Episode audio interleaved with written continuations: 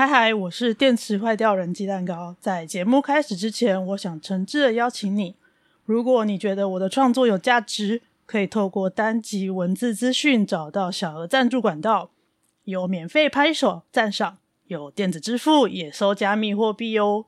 这些收入可以让我有实质的能量，继续在治疗和创作的路上走下去，包括忧郁症和心理健康的知识。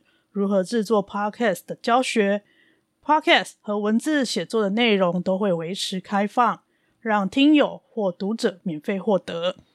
欢迎你使用个人信箱或社群账号免费注册 Liker Social 账号，为我的写作按下拍手键。也可以透过支持单篇文章小额抖内。Litecoin 基金会官方没有抽成，每一笔赞助都会成为我的实质收入。另外，感谢 First Story 团队在创作路上一路相挺，为 Podcasters 打造超多实用功能的创作平台。欢迎透过 First Story 一键抖内连结赞助台币，请我喝一杯蜂蜜红茶，或按月赞助智商小猪铺满计划。平台服务有价，所以红茶我会喝小杯一点。鸡蛋糕感谢你的支持，感谢你的支持，感恩老大，感恩。那我们节目。开始喽！喂喂，你还好不好？你出门最常穿的鞋子是什么颜色呢？我是鸡蛋糕。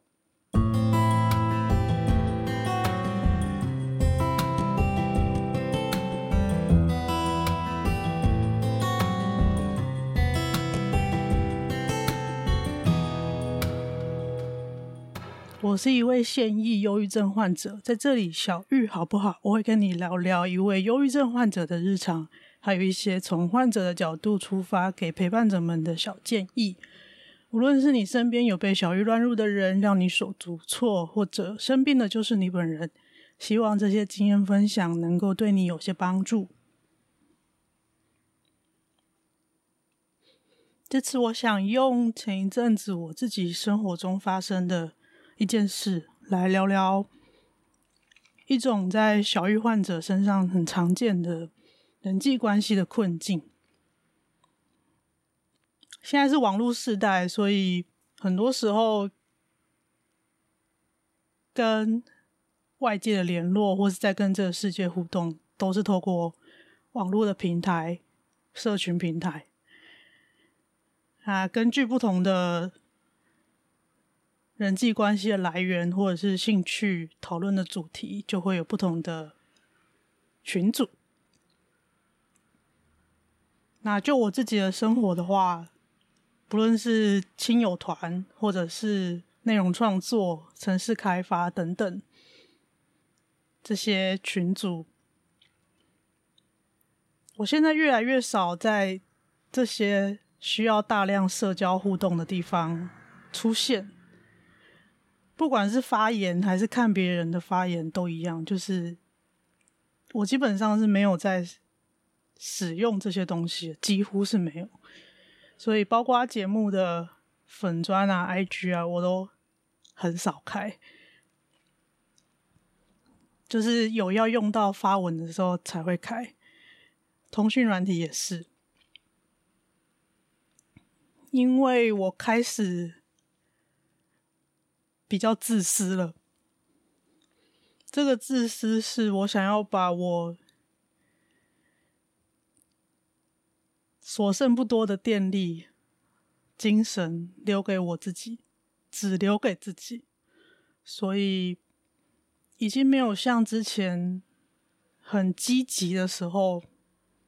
这个积极是相对的，就是跟刚生病的时期比起来。现在我觉得我比较懒惰，用台语讲是懒惰，华语我不确定要怎么翻，就是比较摆烂吧。Goblin mode，哥布林模式，就是有一点有一点放弃某一些东西，某一些某一些正常的形象底下。要做的事情的感觉，像我刚开始做 podcast 的时候，都会很活跃在创作者或者是内容相关的群组里面，或是社团里面去分享怎么做内容创作啊，跟别人交流等等。现在就完全不会去了，连看别人分享都不会。社群的讯息，或是通讯软体的讯息，我都很久很久才看一次，所以很多那个红点点啊、数字啊都超级多，我都没有在管它。所以讯息的通知我也都是久久才看一次，因为有重要的事情，大家已经现在知道，有重要的事情就会直接 tag 我，我就会收到优先通知，那手机就会。把那个通知放在比较前面，我就会先看到。其余的我都是久久才在锁定页面，这样大概的划过去。这件事情是发生在前一阵子，就某一天，我一样是在划手机的通知页面，那就一次可能就划一两个礼拜的通知。看一下 App 推播大概有什么事情发生，包括新闻啊，包括通讯软体的通知等等，全部。然后我看到我被一个通讯软体的群组退出了，被管理员退出群组。我发现的时候已经是被退出这件事情好几天后的事情了。我看了一下，是因为太久没有在这个群组出现，然后没有依照新的版规去更改我的社群档案，所以就被管理员删掉。管理员还是有说可以再重新加回去，但是我就懒惰，我也就没再加了。反正这群组我也没有再看了，就。当下就是就是这样的心情，就是，算了，算了。但是随着那个算了之后，我出现了一股掺杂着愤怒的冲动。这个是事后回想起来，自己想、自己分析的，就是这个冲动是掺杂着有一点愤怒。那个愤怒是对我自己的。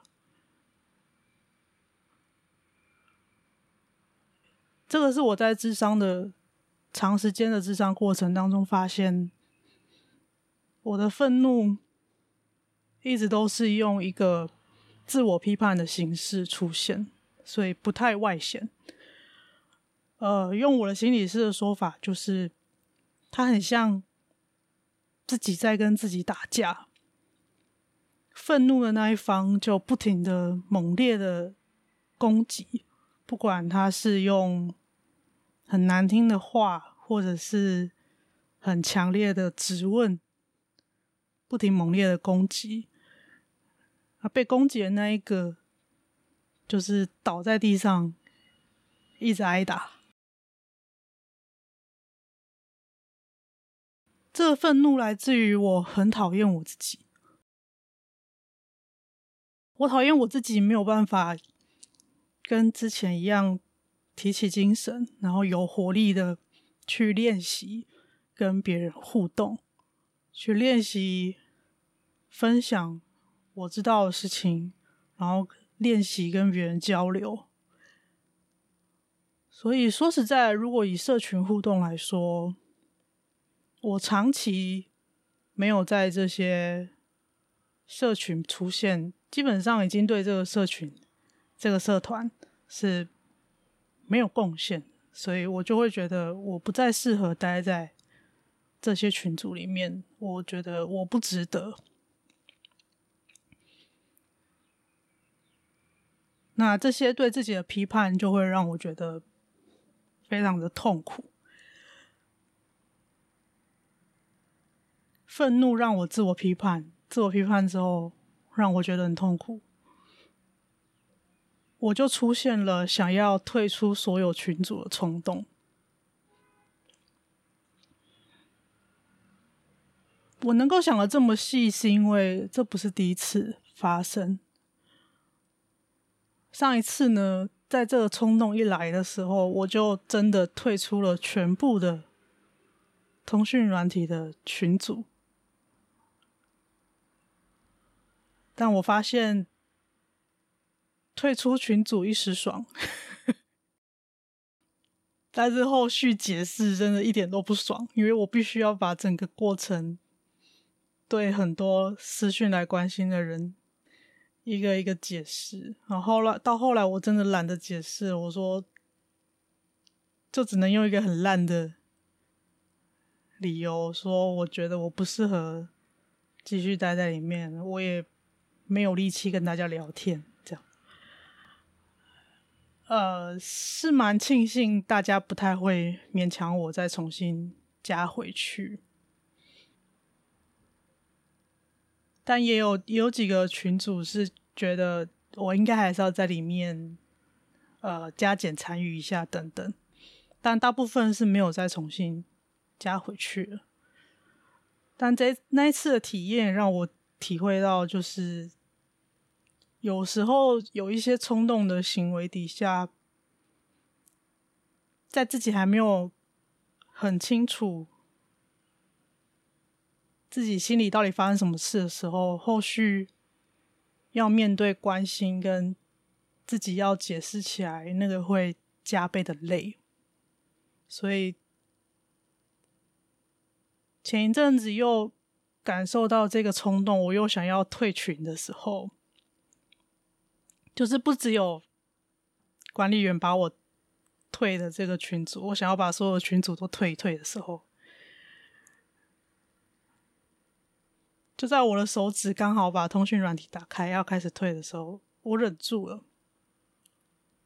这个忍耐本身也是很痛苦的，所以我当时是忍耐着两种不同来源的痛苦，很不舒服。一个是自我批判，另外一个就是要忍住冲动去退退群，所以真的是自己跟自己很强烈在打架，一直在拉扯。但我这次有忍住了，没有再操作，我把手机丢在一边，然后就不要管它。好，一直到沉淀下来之后。写下这篇录音稿，这篇录音稿也很不好写，因为每写一句，我就又回到那个很挣扎的状态。写了一个多礼拜吧，才在今天终于写的差不多，然后可以录音。呃，录音时间是二零二二年一月十一号，时间下午四点五十分。这个现象其实应该可以算是一种社交退缩，这个在小郁患者身上是蛮常见的。它也可以当做是一种人际关系的困境。所谓的社交退缩，就是在字面上就很好理解。对于所有社交活动，会主动的退缩、退开，就会想要。躲进自己一个人的壳里面。当我自己在自己的壳里面的时候，我就会一直在听 Siri 先生朗读电子书。我连 Podcast 都不想听，因为 Podcast 是真人的声音。我那那个状态底下，我听到真人的声音，我会也很受不了。就是 Podcast 最棒的陪伴感，在那个当下也没有用，所以就一直用 Siri 先生的声音听一些知识型的内容，度过那个状态。手机呢，就放着放在旁边，那我已经习惯关震动了，所以它一直亮通知，我也都不会去管它。那什么红点点啊、数字啊，一直跑一直跑，我也都不管它。呵呵。那关于那些群组啊，社团。我后来的做法就是，如果不想互动，那就不要去。那其实不说话也不会，不太会有人发现你没说话。反而。不要主动做什么事情，比如说退群，你不主动做这些，你就只是没有互动的话，不太会有人发现。啊，如果在这个时候如果被删好友，或是被删被删群，就被退群，那就算，因为也已经没有互动，其实有没有在那里面，应该都没有什么差别。真的需要，真的需要我的人，还是会用各种方式找到我，或者是用他们的方式传递他们的关心给我。我这阵子的体会是这个样子的，但同时我也有在反省。因为我心理师有的时候他会用不同的方式刺激我思考我自己的状态是什么。在开始智商蛮初期的时候，他有用一个很经典的问法，我忘记实际的句子是什么，但大概的意思就是。是不是我其实也很需要忧郁症？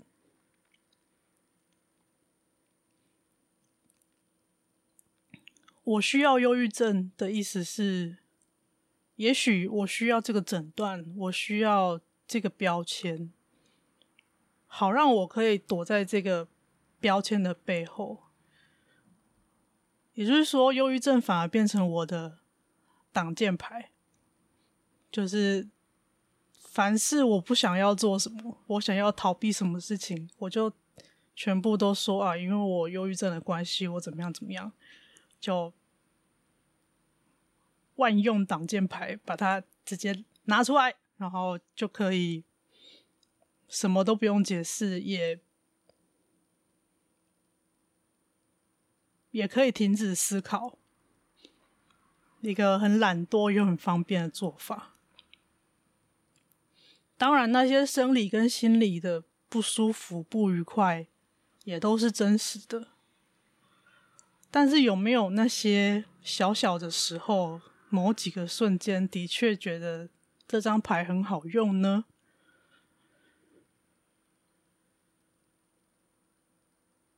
因为我心里是问这个问题的时候，还在智商的非常非常初期。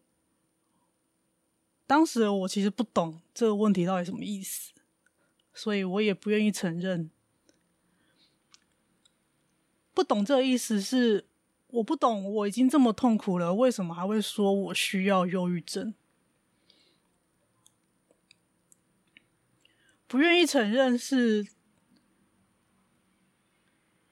我不想要看见自己有逃避现实的那一面。逃避虽然可耻，但是有用，因为 它可以让你休息。但是一直逃避是不行的，还是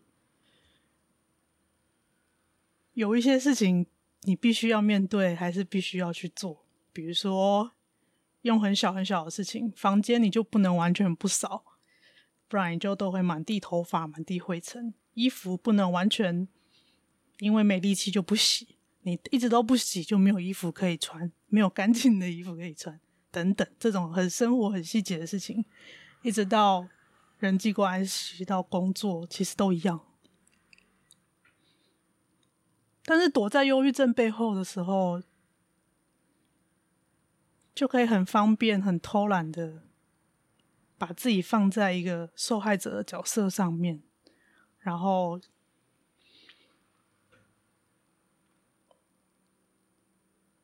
所有的自我预言、自我谴责、自我伤害，它都可以很合理，因为我就忧郁症嘛，我就烂嘛。但那我就烂，并不是一种很有自信的躺平，那是一种很自暴自弃，然后带一点自虐的性质。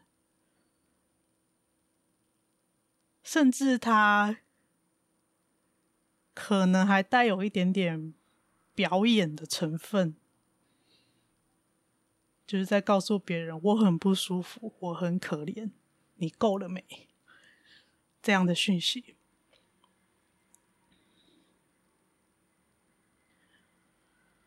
这个事实是很难接受的，因为很难去面对自己，也有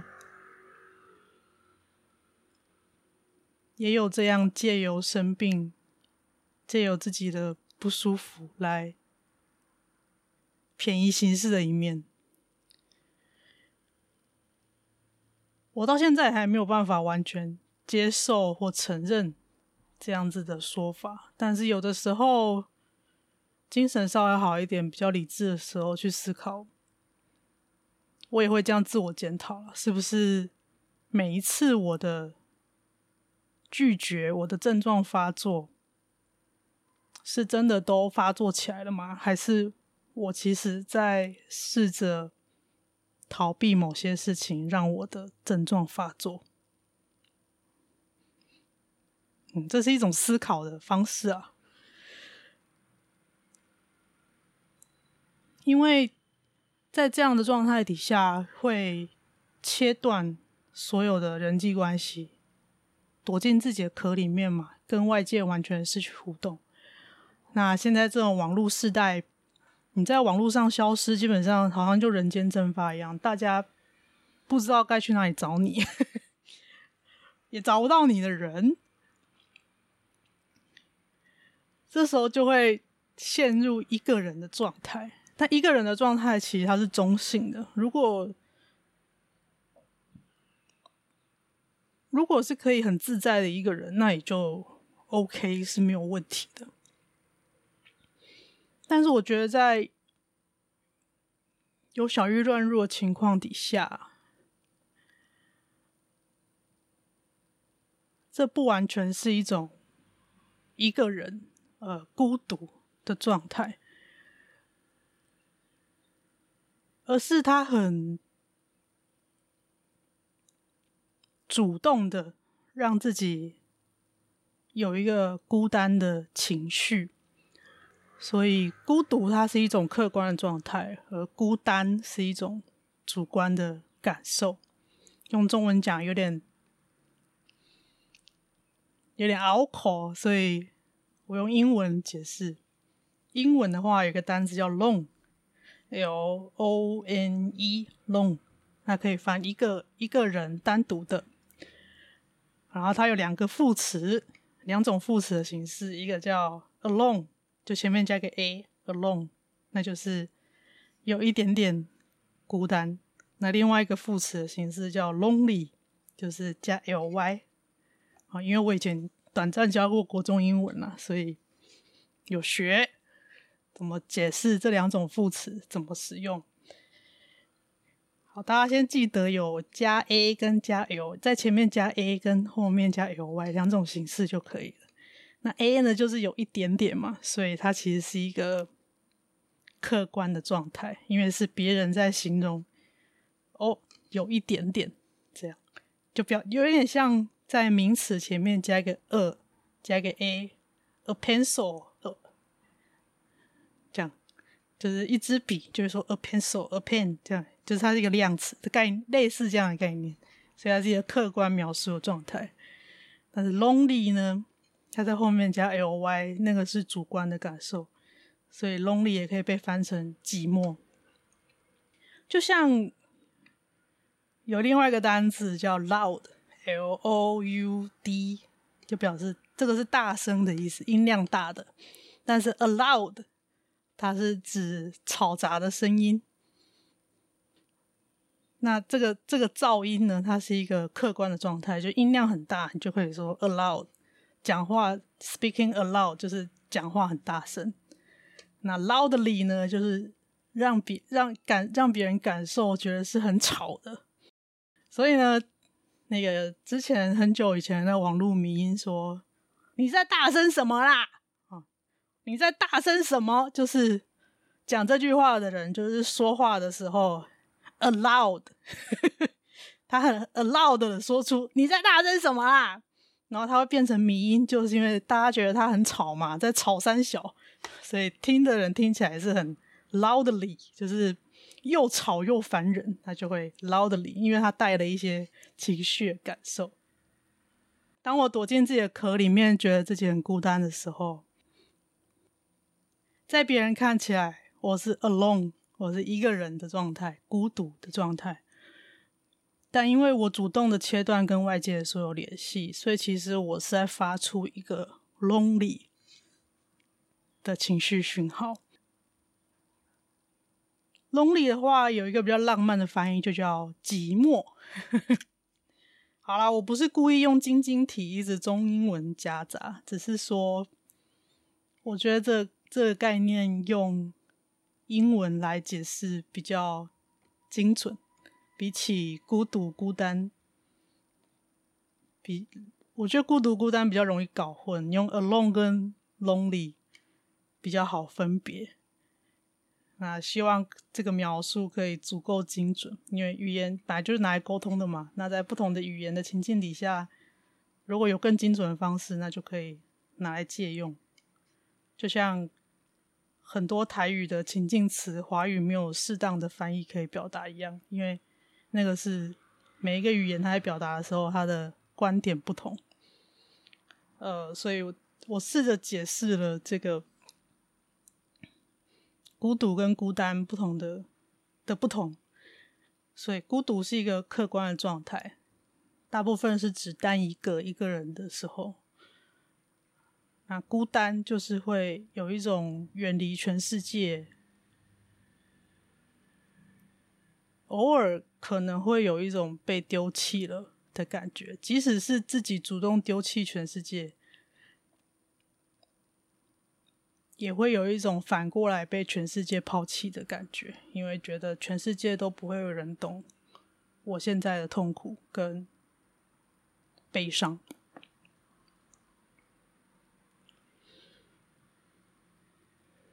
这一集，如果你在 KKBOX 你是订阅用户收听的话，我会在片头曲放阿桑的《叶子》，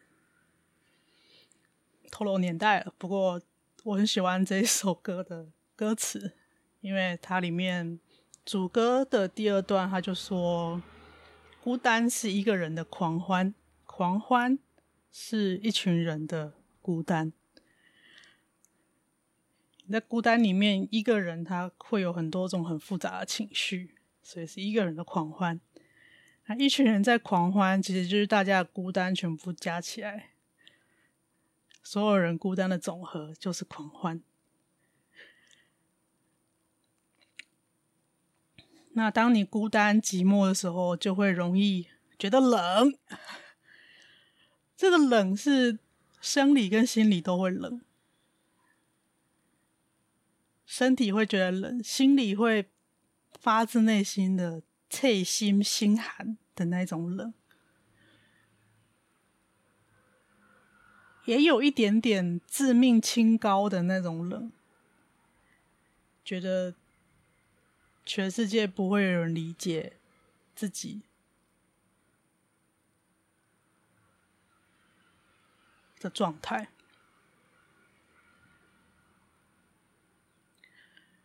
可能已经经历过太多次了。其实我不太能够描述这个感觉到底是是悲伤吗？是低落吗？是沉重吗？还是还是什么？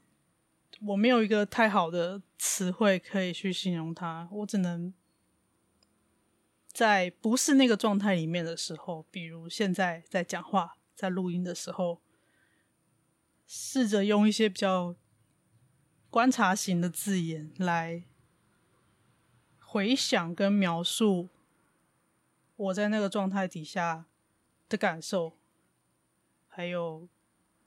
也许看起来会是什么样的状态？有点像自己另外加一个摄影机，从摄影机里面看自己的那样子的感觉。所以，当小玉出来爬梯爬梯的时候，对我来说，有的时候的确是完全没有力气、没有电去接触外面的世界。但有的时候，它反而是我用尽我仅剩的所有力气去切断所有连接，我主动的远离了全世界，然后住进一个自我隔离的泡泡里面，也不让任何人有可以接近我的机会，因为我一个人住嘛，还有在网络上消失，基本上我就是一个人了。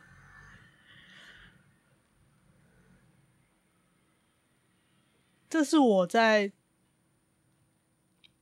小玉爬梯爬梯的时候的一种生存的姿态。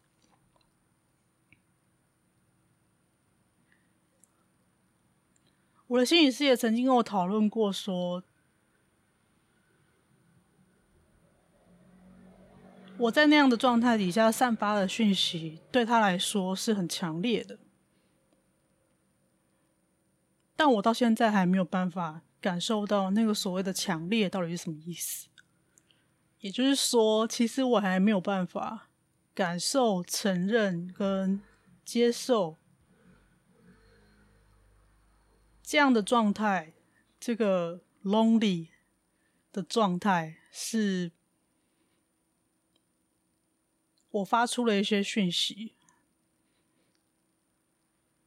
可能是在讨拍。可能是在求关注，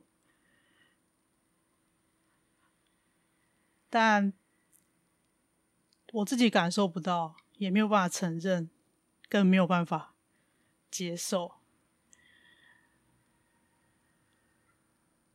在稍微早一点的时候，我会非常讨厌自己被发现用这样的方式发出讯号，发出。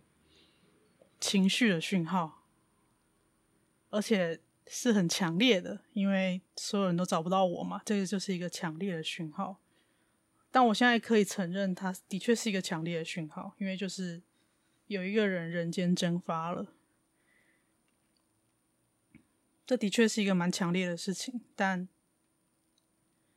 有的时候回头想，其实随着慢慢的。出社会长大，其实可以理解，有一些人际关系就是时间到了，大家的生活一直在往前走，随着生活圈的重叠越来越小，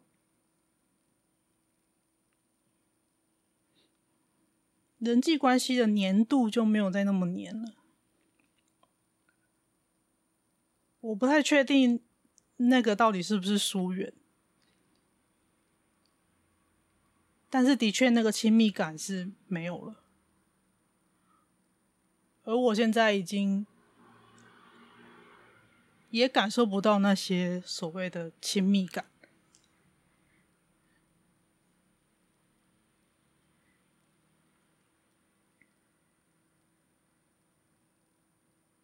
我对身边陪伴者很抱歉，但我的确感受不到那些东西。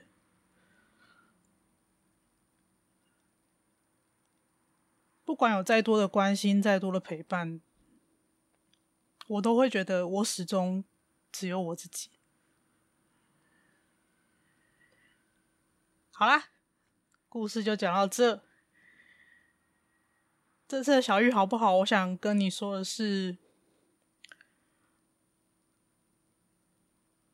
借由一个退群、被退群的事件，我仔细的想一想。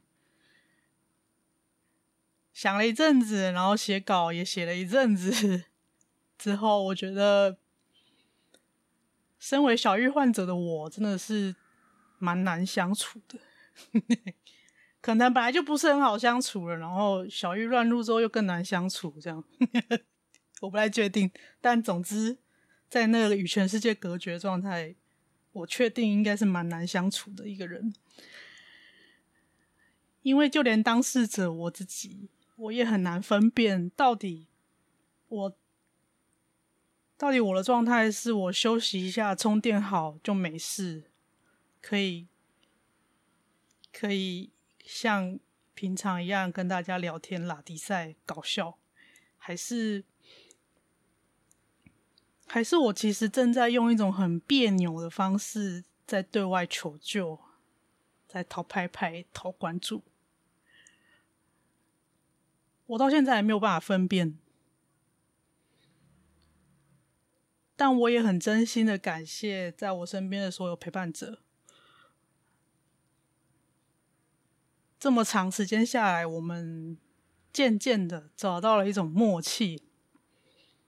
当我消失的时候，就表示当下的我，就只能也只想一个人待着。这件事情是事实，无论情绪的感受是什么，生理上的状态是什么。对我来说，就是只能也只想一个人待着。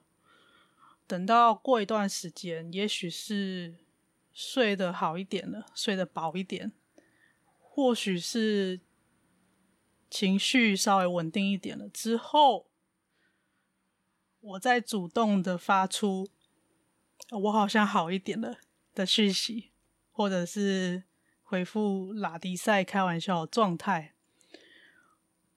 然后自己再重新去经历一遍与这种与外界断线又再重新连线的感受。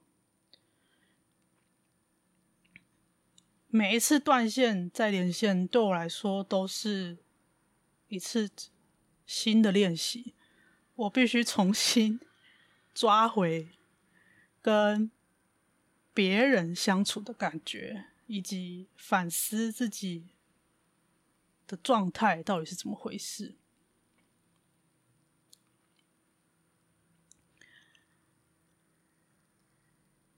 这节内容大概就到这边。那节目内容都是个人经验分享，我喜欢的你不一定喜欢，适合我的不见得适合所有人。